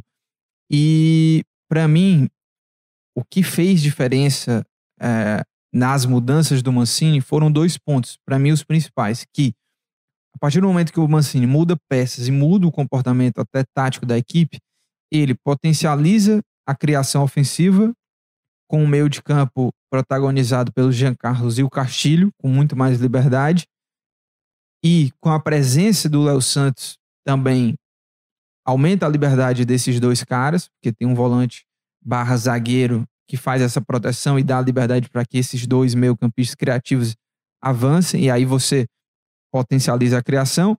E o outro ponto é que ele também, pelo menos nesses dois jogos, ele melhorou o sistema defensivo.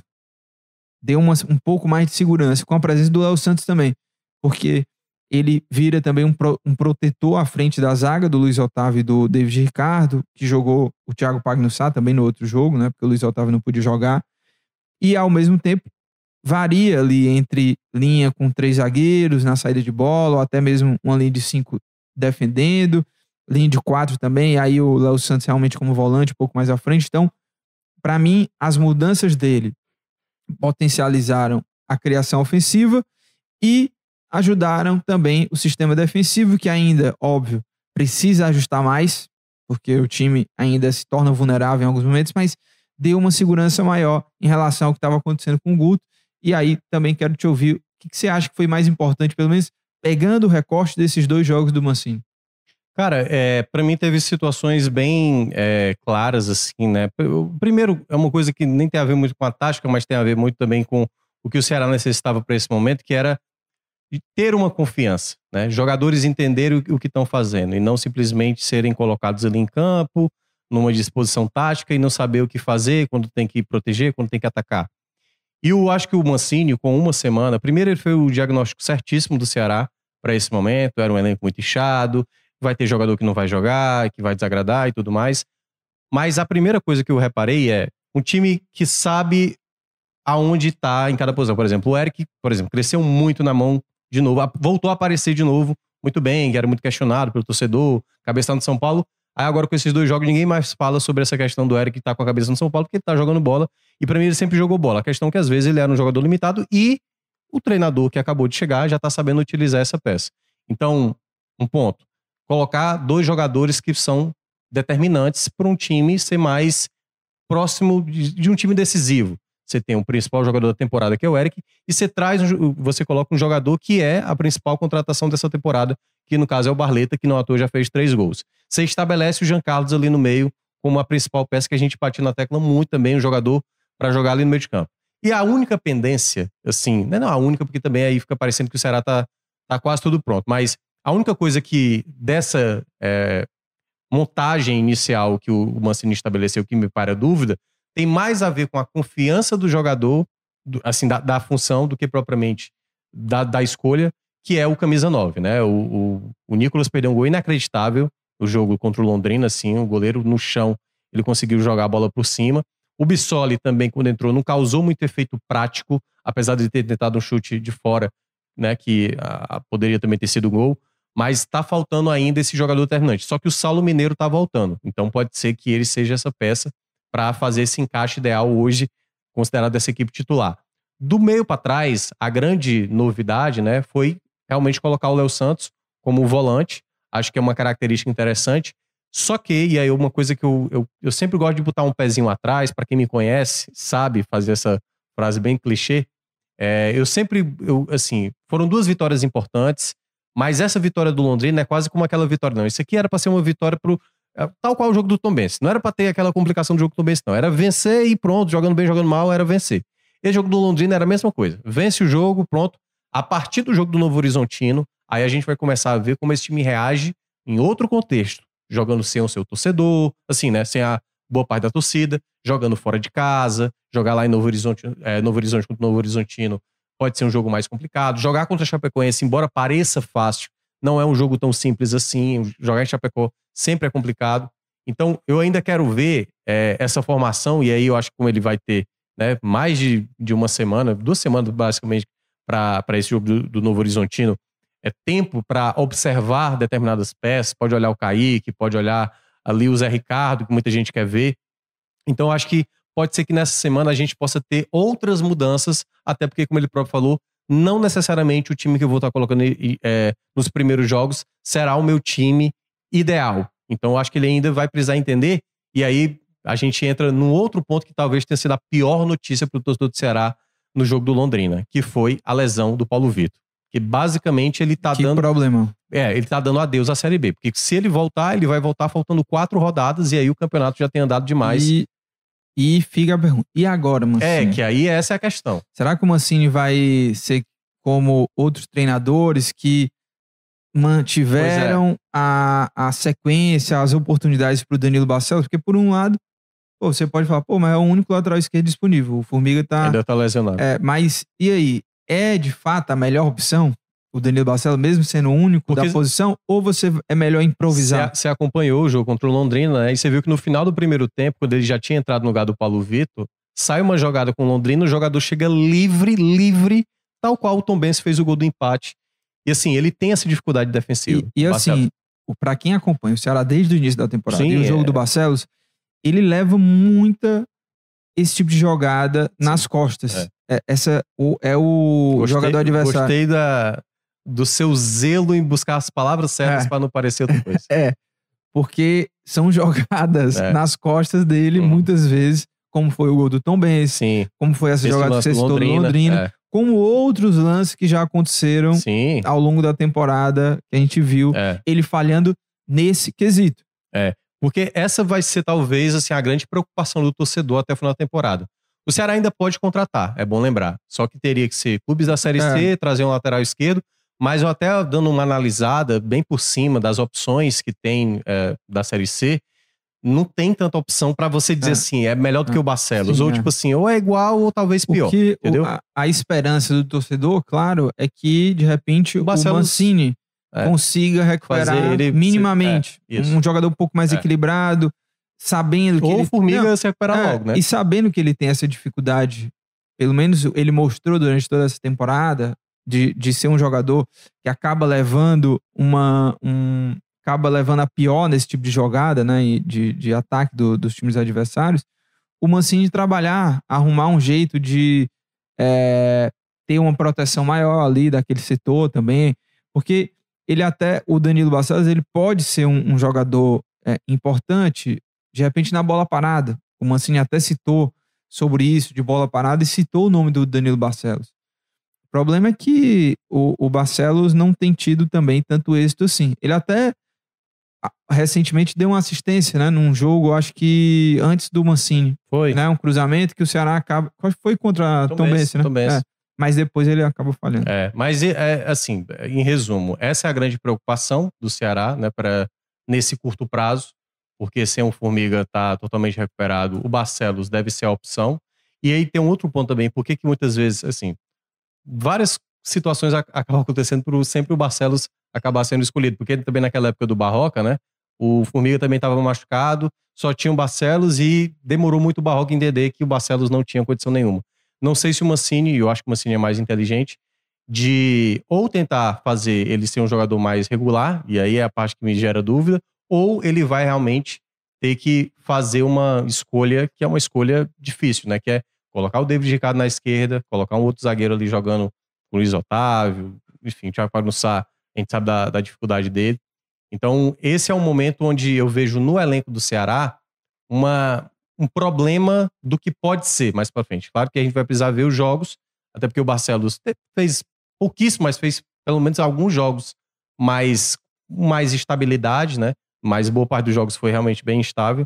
Mas vamos aguardar para ver, até porque né, ali do meio para trás é a parte que mais me preocupa. Do meio para frente, como eu falei, o camisa 9 é a grande questão, mas eu acho que com a volta do Saulo Mineiro possa estar sendo resolvido isso, mas na parte defensiva, o lado esquerdo, Varley, né, está sendo a única peça. De novo, Michel Macedo se machucou, um jogador assim que a gente falou do custo-benefício do, do Romero, né? No caso do Michel, para o Ceará, é mais ainda porque ele sequer consegue estar apto para o jogo, né? Porque é um jogador que se lesiona muito.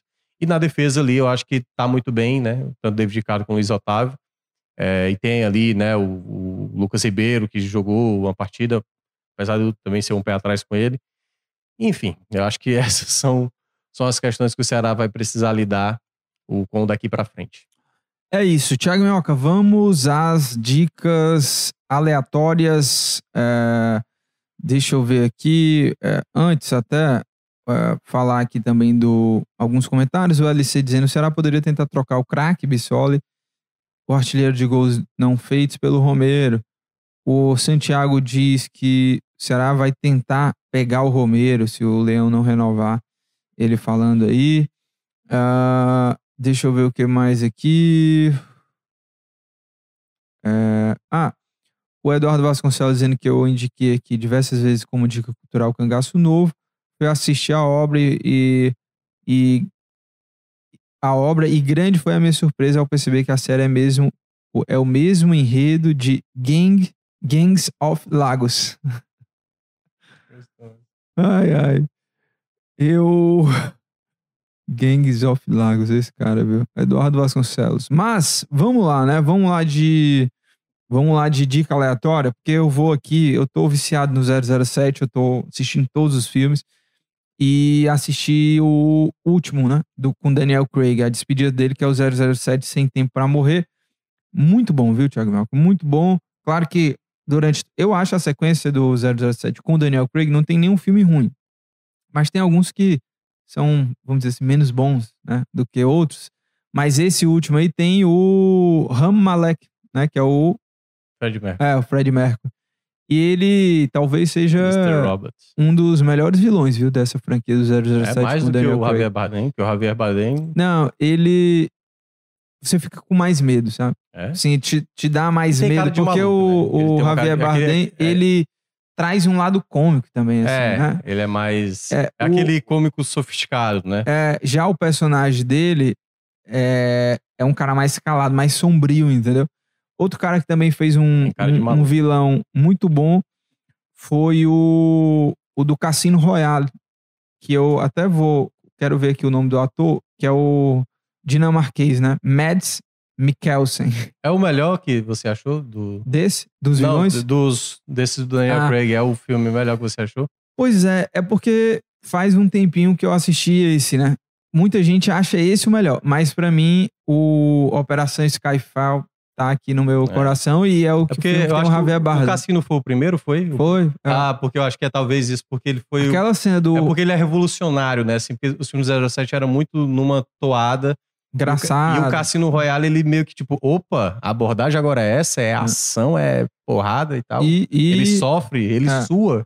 e antes ele nem suava, pô. Antes o cara lutava e tava lá, é, todo o, é o que me deixa um pouco triste com o do Pierce Brosnan. Brosman, é, ele é, Porque. ele é bonito e não, Não, é que é não tem CC, meu né? fanfarrão, entendeu? É. Meu fanfarrão, assim. E. Ele pegou a melhor que arma aquela- também, aquela- GoldenEye, dá um não, tiro e aquela galera. do, do. Aquela história lá do. Como é? Do, das bugigangas, entendeu? Ah, entendi. É tipo... Mas esse, Operação GoldenEye, é legal. É com ele. É, não conheço. É o primeiro filme, né? Do. Com ele como 007. Mas essa é a minha dica, tá, Thiago? Tá. Jogo 007, sem Cara, tempo pra morrer. É, eu, vou, Assistam toda a franquia. Tem no Prime Video, tá? eu vou... ah, Vou pros filmes do Sean Connery, tá? eu, a minha dica também é filme, certo? Mas antes o rapaz tinha pedido, né, pra eu dar dica de livro, né? Hum, Sobre futebol e tal. Eu confesso, assim, eu preciso ler bem mais. ah, eu assim. tenho um. Eu preciso ler muito bem mais. bom. Mas eu vou, eu vou indicar um livro que foi muito base pra mim, assim, eu até cheguei a dar palestras também sobre isso, que se chama Os Números do Jogo, né? Que aí até, até um subtítulo aqui, Por que, que tudo que você sabe sobre futebol está errado? Que é o nome do subtítulo. Mas é um livro que fala sobre estatística, que foi né, a minha própria formação em estatística, que ele fala sobre como a análise de a análise de futebol ela cresceu muito, né? Então, como na Europa, assim, cara, os caras pensam detalhes do detalhe do detalhe. Assim, lá na, na Premier League, o cara sabe que um jogo 4 horas da tarde, cachorro quente sai muito, por exemplo, Uhum. com esse tipo de Ah, bebida tá me aqui. dando. Não, eu- é o que eu tô dizendo assim. Eles analisam tudo o que faz potencializar mais ainda pro clube. Então, eles analisam detalhe detalhe, a questão. E aí não é só o futebol dentro de campo, eles também analisam muito isso. Então, eles vão com essa análise que eles têm geral, saber o quanto você vai crescer. Você pode crescer ainda mais com o clube de receita, dentro de campo, trazer melhores jogadores, melhores contratações. Então, esse livro, né, que é Os Números do Jogo, é, foi uma base para mim por muito tempo. Tanto nas palestras que eu cheguei a dar na UFC, né, lá no próprio curso de estatística, cheguei a dar duas ou três, até Igor de Castro, por exemplo, né, que, Uhum. que é torcedor do Ceará, ele já acompanhou uma vez uma dessas palestras, mas já tem um bom tempo isso. É, e esse livro foi muito norte para mim, assim, sabe? Tanto para entender a própria estatística no, no meio do futebol, mas em todas as áreas do esporte. É porque ele tá mais focado aqui no futebol, mas Uhum. ele também menciona isso, né? O quanto na Fórmula 1 ali, cada milissegundo é pensado, uma asa que é colocada mais né, no vôlei, no basquete. E o futebol, que nos últimos anos, principalmente aqui no Brasil, essa, essa prática da análise de mercado, análise de, né, de, de jogo e tal, né, as pessoas que trabalham diretamente com isso, elas têm, quanto mais informação, é exatamente como você vai usar esse, esse mar de informações para né, lapidar e trazer a melhor informação possível para você prevalecer. E muitas equipes, hoje em dia, trabalham com isso. Então, um, digo, um livro que eu indico é esse. É Futebol e os Números. Futebol e Boa. os Números, né? É isso? Eu Eu, nem eu, lembro. eu- e eu Não, é indico, os números do jogo, foi mal. é, aproveitando até E eu vou- sobre vou- isso. vou meu ah, filme, você vai indicar o filme, né? É. Não, falando do livro, tem o livro que eu li até, tem o Guardiola Confidencial, é muito bom. Ah, eu sei qual é esse. Um dos melhores livros assim que eu li de, de esportes. É isso. Gua- É, é o meu? Não sei, tá? Ah, não, não fui eu não. É Guardiola Confidencial, tá? Muito bom. É do período dele no Bayern. É, tem muita história de bastidor e tática. Sensacional, assim. Muito É. bom mesmo. Cara, eu assisti no final de semana ah, o último filme lançado da franquia Pânico, que eu não tinha assistido, Pânico Nossa. 6. E aí, eu... tá onde? Cara, tá no Telecine. Porra. Telecine, não assinou, né? Aí é, eu F. assinei aquele pacotão Globoplay ou Telecine. Pacotão. É, eu prefiro, prefiro o Telecine. E, e chegou lá, pra quem quiser acompanhar, tá lá no Telecine, que é o último filme, né? do Sem, Pânico. é, sem a Nive Campbell, sem a Sidney. É, Vou até ver aqui quanto é pra alugar. mas ele, ele, ele é bem. Ele, dos seis filmes, é o filme mais violento, assim, sem sombra de dúvida. São É mortes, mesmo, né? é, são bem mais Precisa pesados. relembrar os outros ou não? Um pouco. Tem, mesmo? porque tem referências, queira ou não. Pô, mas a gente Eu- sabe, né? É, aí é que tá. aquela mesma atriz. Não, é, tal. assim, tem personagem antigo voltando. Aproveita aí, relembra aí, vai. O quê? Relembrar O todo- que, que é história? importante lembrar do Pânico? Não, basicamente vai ter algum personagem voltando. Tem um personagem do quarto filme que aparece nesse sexto. Tem, um, tem uma referência a todos os assassinos É. até o, o quinto filme, né? To- Todos que foram os assassinos, então tem uma alusão a isso. Mas é focado muito nas duas últimas personagens do, do, do quinto, né? Porque ali já era uma, uma nova uma nova mudança, né? Uhum. Tipo, aconteceu, pra quem acompanhou o quinto, sabe que teve um personagem que, muito importante que acabou morrendo. E agora o foco tá em outras duas atrizes. Uma delas até a Vandinha Adams, né? A, a Uhum. Jenny Ortega lá. E a irmã dela. E, é- e eu, tô, e eu tô gostando da abordagem. Apesar de que, e aí fazendo a ressalva ao filme. Ó, dá pra alugar R$14,90. Ah, tá, tá bom. É, mas, a, mas eu vou fazer uma ressalva. Esse sexto filme, eu gostei boa parte da maneira que ele tentou abordar, mas o desfecho, a revelação do, do, do assassino e tal, assim, foi talvez uma das mais decepcionantes que, Ah, da, de mas seis. Aquele lá que é- são dois é horrível também. Aquele que é dois, boa parte é dois, só tem um que é, que é só É? um assassino. Não, Mas esse ah, eu achei. não lembro. Esse eu, achei. Não sei, é porque é muito pânico. O, o, argu- eu o lembro argumento pra colocar eles com assim também ficou muito fraco. Todos, peraí, todos os filmes são dois pânicos. Os São- assassinos. São, são- com exceção do terceiro, que é só um. E o primeiro? O primeiro são dois, pô. É pô, clássico pra caramba. É. Pra você ver, né? Eu já não lembro. E- eu e- acho que é bom eu e, a- assistir e novamente. ainda, e ainda pra mim é o o preferido. Assim, é- Primeiro, né? O primeiro é, É, o maravilhoso. primeiro é- O segundo eu gosto. O terceiro eu acho que cai muito. O quinto é uma porcaria. O quarto é. O quinto. o- esse sexto eu, eu preferi mais do que o quinto. Apesar do que no quinto Pô, eu acho mas que. aí, eu vou te falar um os negócio. assassinos são Você é um crítico, assim, tão crítico do de alguns atores, Tom Cruise, Tem- filmes tem como. uns, tem uns. como é, qual é esse filme do Tom Cruise que tá até agora, você lembra? O O, 007 Missão do Tom. Cruise. Pronto, Missão Impossível, o Top Gun, não sei o quê. Aí, pânico, Top Gun eu gostei. pânico, você coloca lá nas alturas. Você, ó a carinha de felicidade Não. dele. Cara de pânico. Porque, Porque tem aí- um cara aqui que fala, eu até concordo, assim, em parte. É, é Manuel, pânico é muito ruim, meu. Ele fala. Não, não é. Eu não acho que é muito ruim, mas ele tá naquela categoria pra mim de sessão da tarde. Ele foi entendeu? perdendo a força, isso aí eu concordo. Assim, Aquele não, filme que não é ruim, mas também não Cara, é um o espetáculo. primeiro É divertido. Pânico, é é, é divertido. tá. É porque, assim, as pessoas precisam entender o quão revolucionário foi o primeiro Pânico, assim. Foi totalmente quebrar O- a lógica do slasher com o filme de Fred Krueger, Aham. Jason e tal. E a maneira como eles fizeram da metalinguagem com o primeiro Pânico é algo que O- até hoje é excepcional. Aí o segundo tentou fazer também uma algo parecido, mas não chegou Hum. perto, e o terceiro foi caindo mais ainda. Acho que no quarto, ali, o quinto é muito ruim, e o sexto ele tenta ser um, ser um pouco mais sanguinário, mas eu, eu acho que o desfecho acabou prejudicando o sexto filme.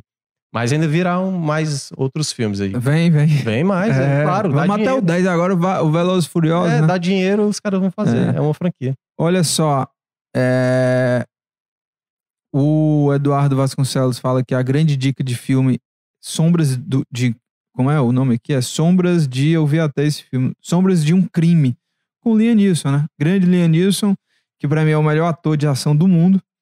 É, Mexeram, e- alguém com, ele- mexeram com alguém da ele- família dele, ele não, começa a matar é, ele geral. vai fazer, obviamente, o personagem que ele mais sabe, que é aquele mesmo personagem, só muda o nome, a profissão, mas é a mesma história, né? Alguém some, ele vai atrás, mete Pô, a porrada em todo aqui, mundo, é, mata e tal. A capa do filme é ele de chapéu. pô. É, porque é anos 20, né? Eu Ou acho. seja, é- é, o- é a mesma história, só que nos anos 20. Isso, exato. E eu amo, eu vou assistir com certeza. Tô guardando ele pra eu assistir bem ali. E é isso. E. Pra mim, o quem- Liam Neeson é o cara do. O pai do. Tu assistiu aquele filme. É, é, Simplesmente Amor, que até tem o Rodrigo Santoro, que é o filme em inglês, que é uma comédia romântica, Não. que ele faz um pai. O De- Leonardo DiCaprio? Não, o Liam Neeson. Ah, tá. É o único filme que o Liam Neeson tá fofo, pô. O Liam Neeson faz um pai que a esposa morreu e aí tem um filho dele, que é uma criança de, sei lá, oito anos, e a criança não tá sabendo lidar com. É bom esse filme. Eu, Cara, eu lembro é- desse filme É, na ele é- época. É, assim. ele, é, ele é cativante. Tem vários Ele é atores, fofinho, ele são é- várias histórias É, várias diferentes. né? histórias. É. E aí o Liam Neeson é um pai que não sabe como lidar, conversar com o filho, porque Hum. perdeu a mãe, né? Entendi. E ele tentando meio que tentando. E aí tem umas situações muito Vale, engraçadas. vale, vale. Eu acho, é legal. Tá, eu vou assistir é, depois. É bonito. Mas vale a ver no Natal. Tá. Vale ver no Natal. Tá bom. Tem até o Rodrigo Você não Santoro. gosta dele no Natal? É, o Rodrigo É, Santoro. eu adoro o Natal. Eu odeio os filmes, né? Hum. Que é muito ruins. Aqueles É, filmes é- que saem na Netflix, meu Deus do céu. É, esse é eu não sei de onde é que surgiu aquela. Enfim. Ah, e tô assistindo o Urso, né?